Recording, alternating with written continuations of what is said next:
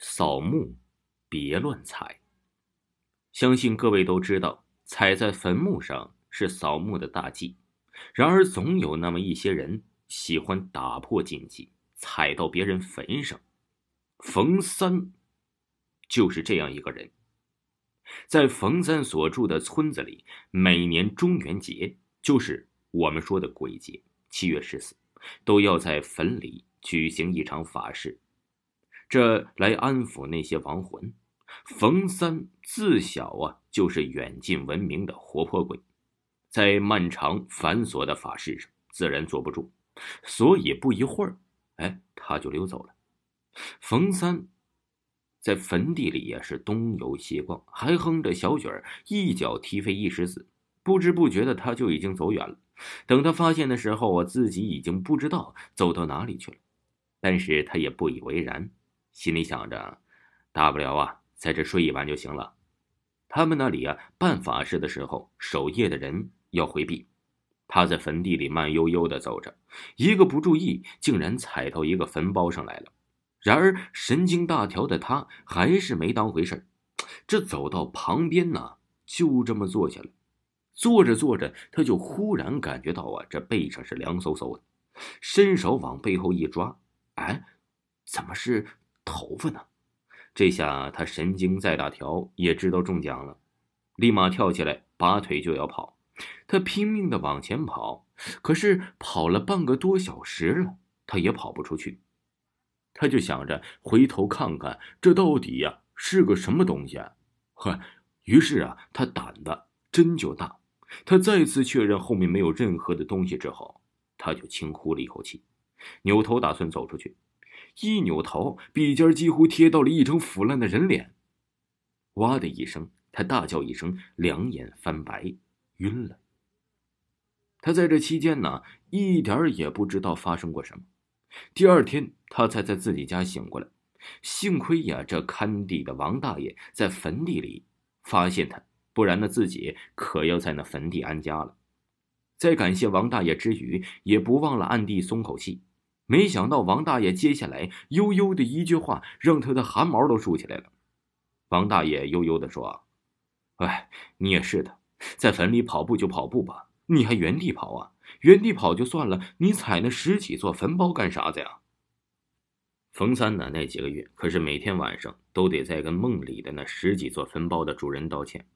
刚开始家人认为他活该，也就没管，后来呀，却越来越凶了。冯三早上起来，竟发现身上盖的被子写上了一行字：“今日你踩我坟，明日你睡我旁，如有下次，定请你来。”家人只好请了和尚做法，这才好了。所以呀，千万不要踩别人的坟。我来拿我的钱。小海今天值夜班，本来还有个同事一起和他值班的。但是那个同事临时有事请了假，所以今晚就只有他一个人值班了。晚上九点准备从家里去公司，由于小海家离公司不是很远，步行只要十多分钟就到，因此他每天都是走着去公司。天还下着蒙蒙小雨，并不是很大。这走在路上，他闻到了一股烧钱的纸味，他才想起来，原来今天是鬼节。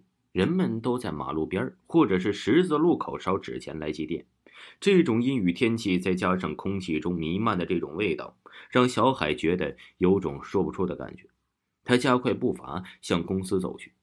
终于到了公司，他刚坐在位子上，突然听到了一阵急促的敲门声。他马上起来去开门，可是门开了，什么也没有。他很奇怪，又向两边望了望，还是没有人。可能啊，是有人恶作剧吧。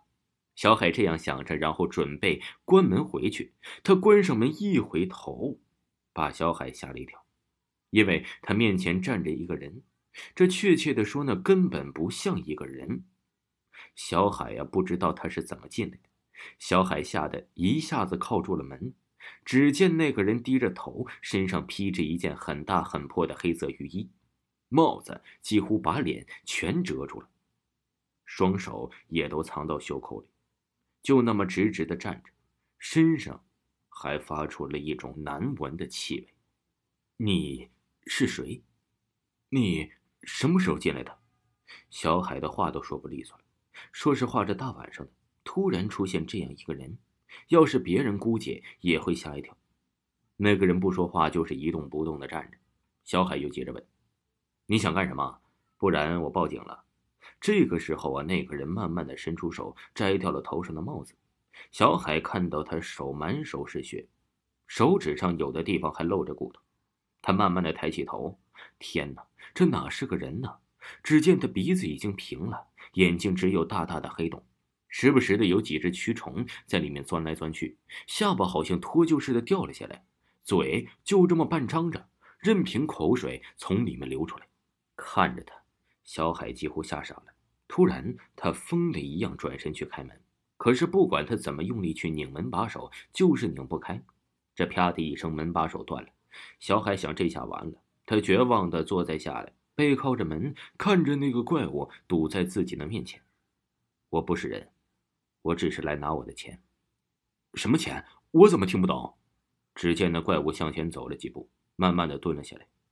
小海一下子闭上了眼睛，他不敢面对他，也不知道他要干什么。他感觉那怪物正在用手抠自己的鞋底，这是干什么呀？这小海微微的睁开眼看去。哦，原来刚才在路上经过十字路口，由于下了点小雨，他正好踩在烧过的纸钱灰上，就沾了鞋底上。他原来呀是找这个东西来了。这过了一会儿，那东西停止手上的动作，对小海说：“行了，我要走了。”这时候门咔的一声自动开了，吓得小海闭上眼睛不敢再看。过了好久，他感觉没声音了，他慢慢的睁开眼，那个东西已经不在了，就这么悄无声息的走了。他也不知道他什么时候消失的。回家的路上，他又路过了那个十字路口。他隐约的看到路口中间有个人正蹲在地上，在捡着些什么。